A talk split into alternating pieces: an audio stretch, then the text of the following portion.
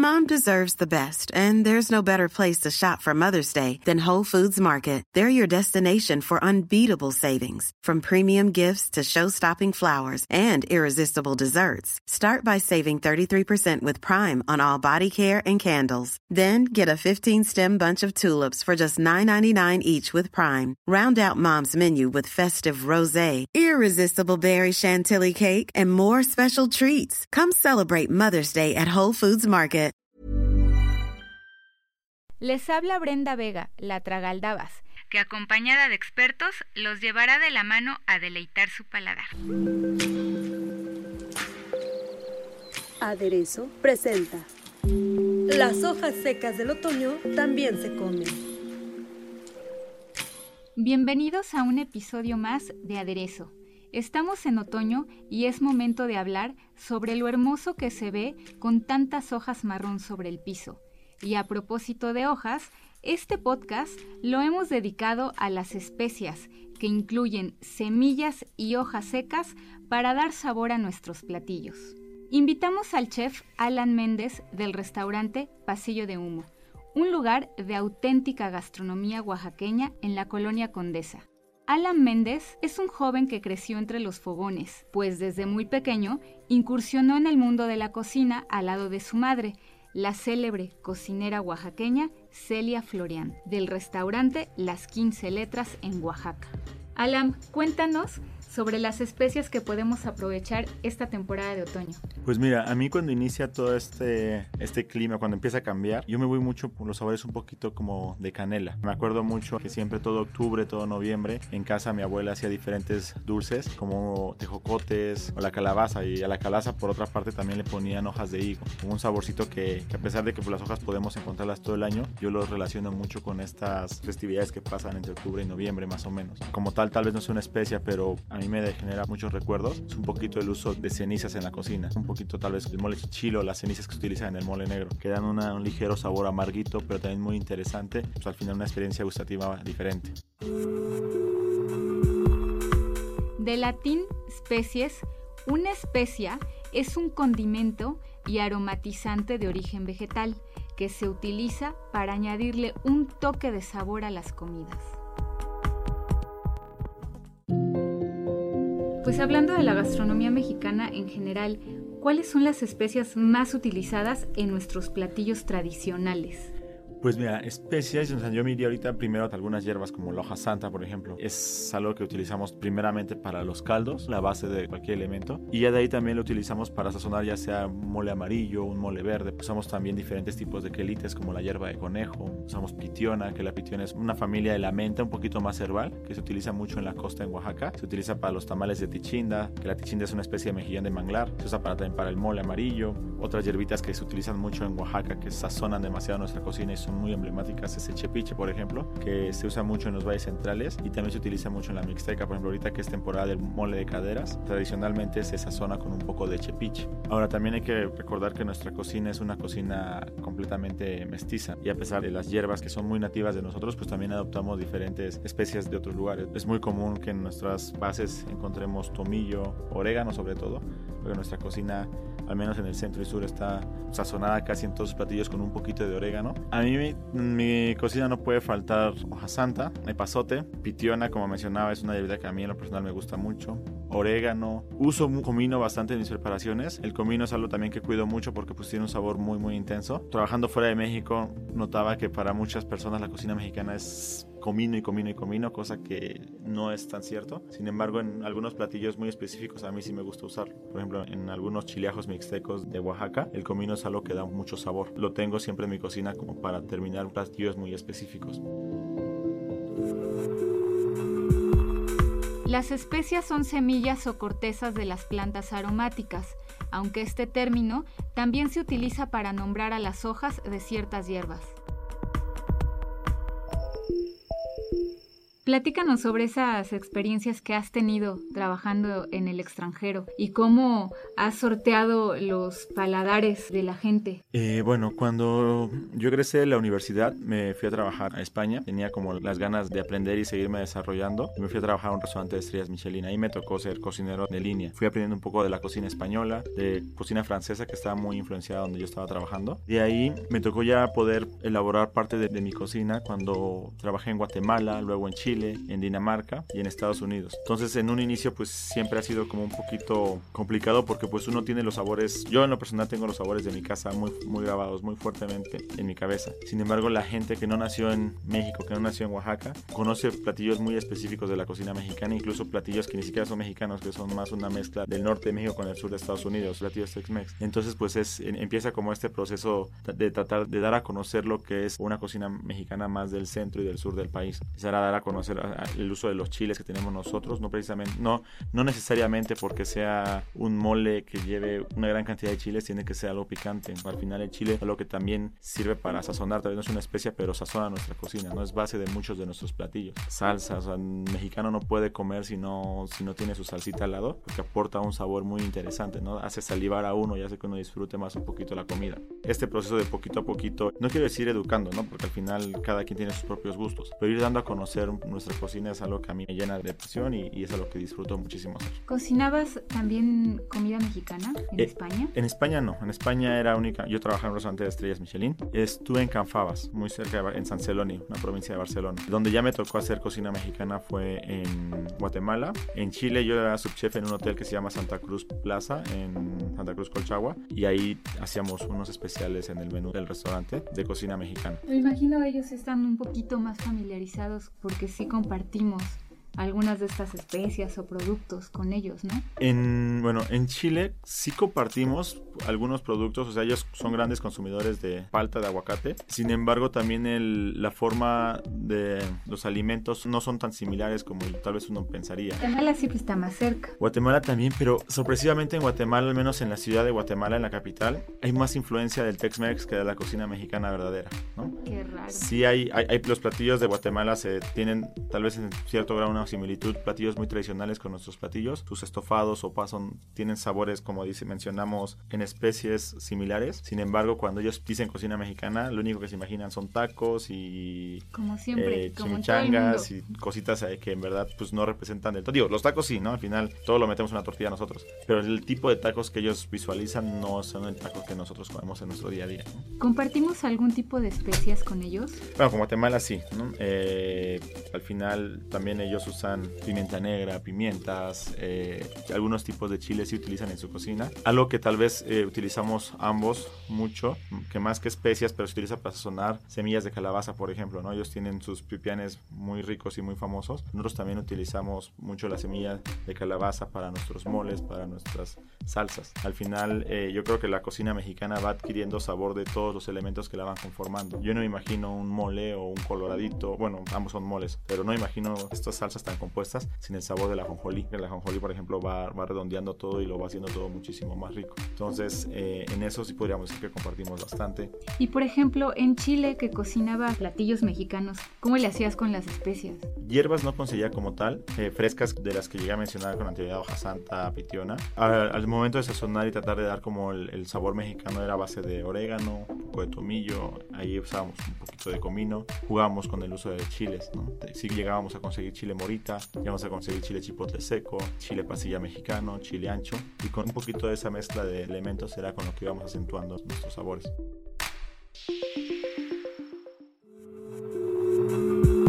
Los orígenes de la gastronomía mexicana se remontan al periodo prehispánico, cuando una gran cantidad de platillos giraban alrededor del maíz, junto con otros ingredientes como los chiles, los frijoles, calabazas, aguacate, tomate, cacao, nopal y muchísimos más.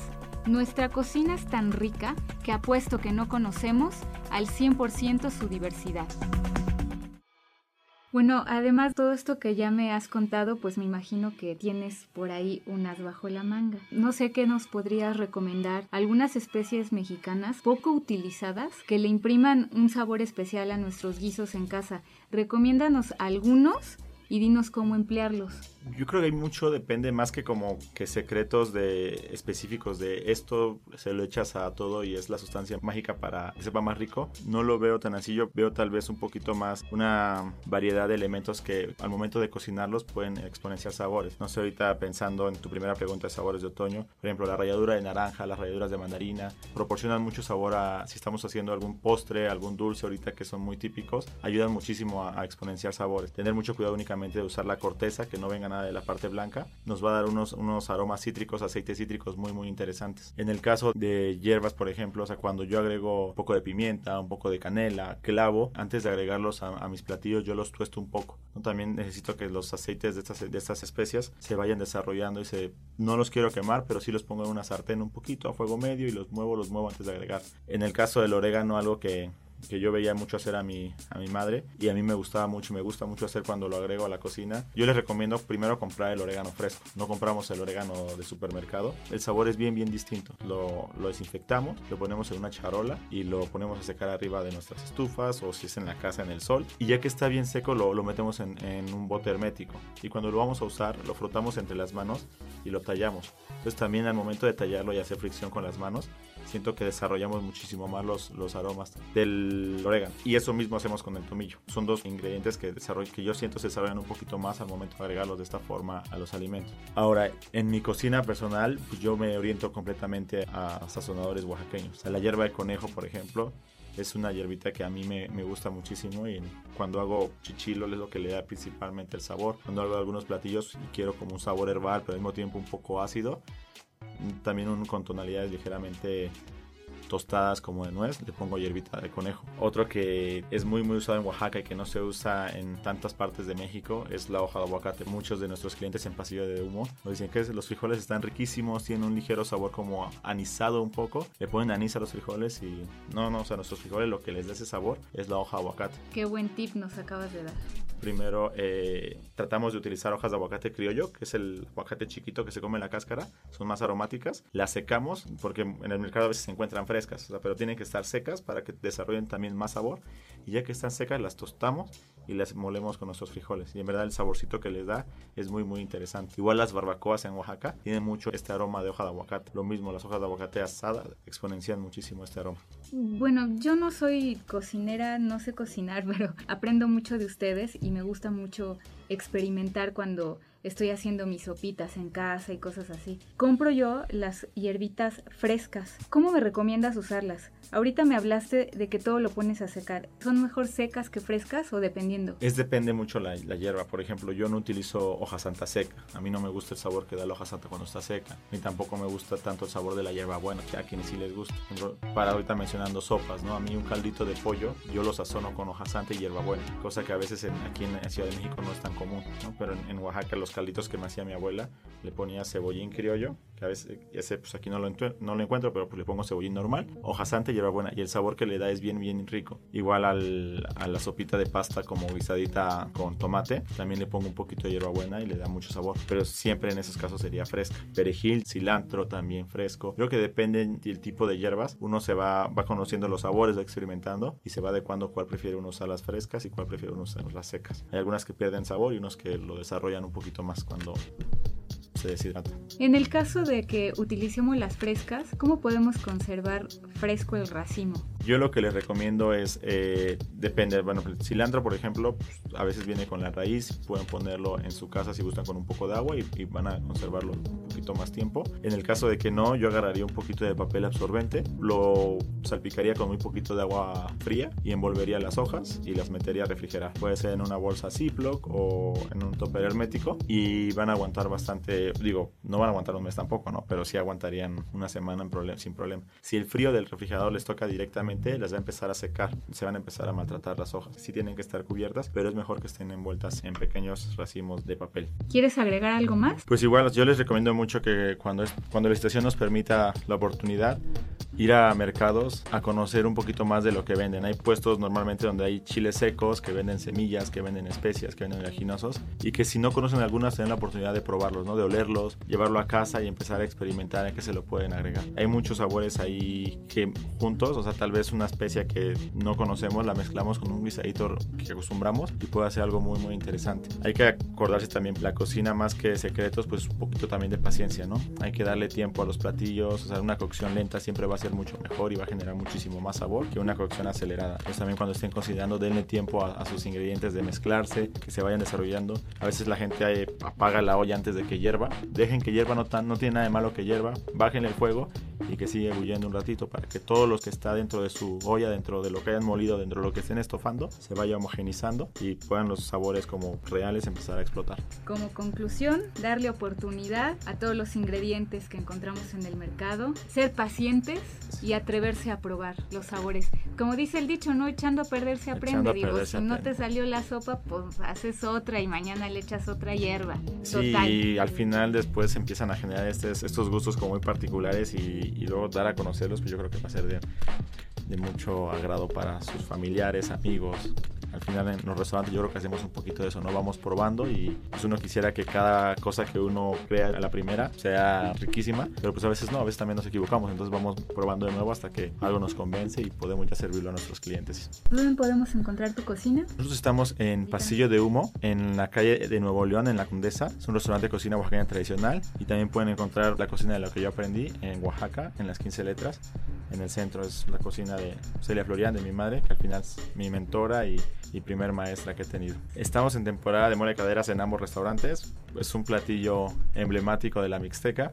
en Oaxaca lo representa Oaxapan de León y en verdad vale mucho, mucho la pena probarlo. Es un mole a base de caderas de chivo, con un eh, sazonado con chile costeño, guajes y chepiches. En verdad es un mole exquisito, una especie de caldo, tal vez si lo podemos relacionar con algo sería como una especie de mole de olla por la consistencia, pero el sabor no tiene relación ninguna. Es ligeramente ácido, muy aromático, increíblemente delicioso. Se lo recomiendo muchísimo.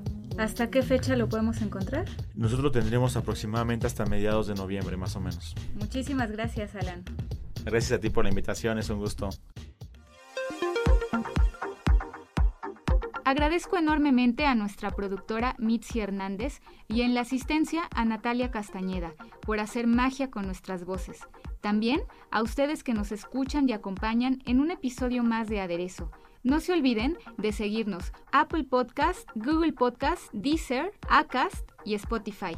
En las mismas plataformas, no se pierdan Profundo, un podcast con noticias relevantes con el director de El Sol de México, Hiroshi Takahashi. Escríbenos a podcast.om.com.mx y síguenos en nuestra cuenta de Twitter podcastom y por Instagram aderezo.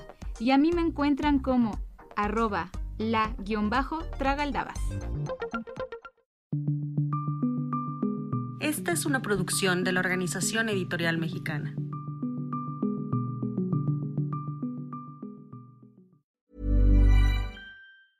Hey, folks, I'm Mark Marin from the WTF Podcast, and this episode is brought to you by Kleenex Ultra Soft Tissues your ally to help tackle your allergy symptoms this season. I love the change of seasons, but nobody loves pollen and all those other things floating in the air that make you sneeze during this nice weather. Kleenex Ultra Soft tissues are hypoallergenic and allergist approved. So fight back against watery eyes and runny noses without worrying about irritating your skin. For this allergy season, grab Kleenex and face allergies head on.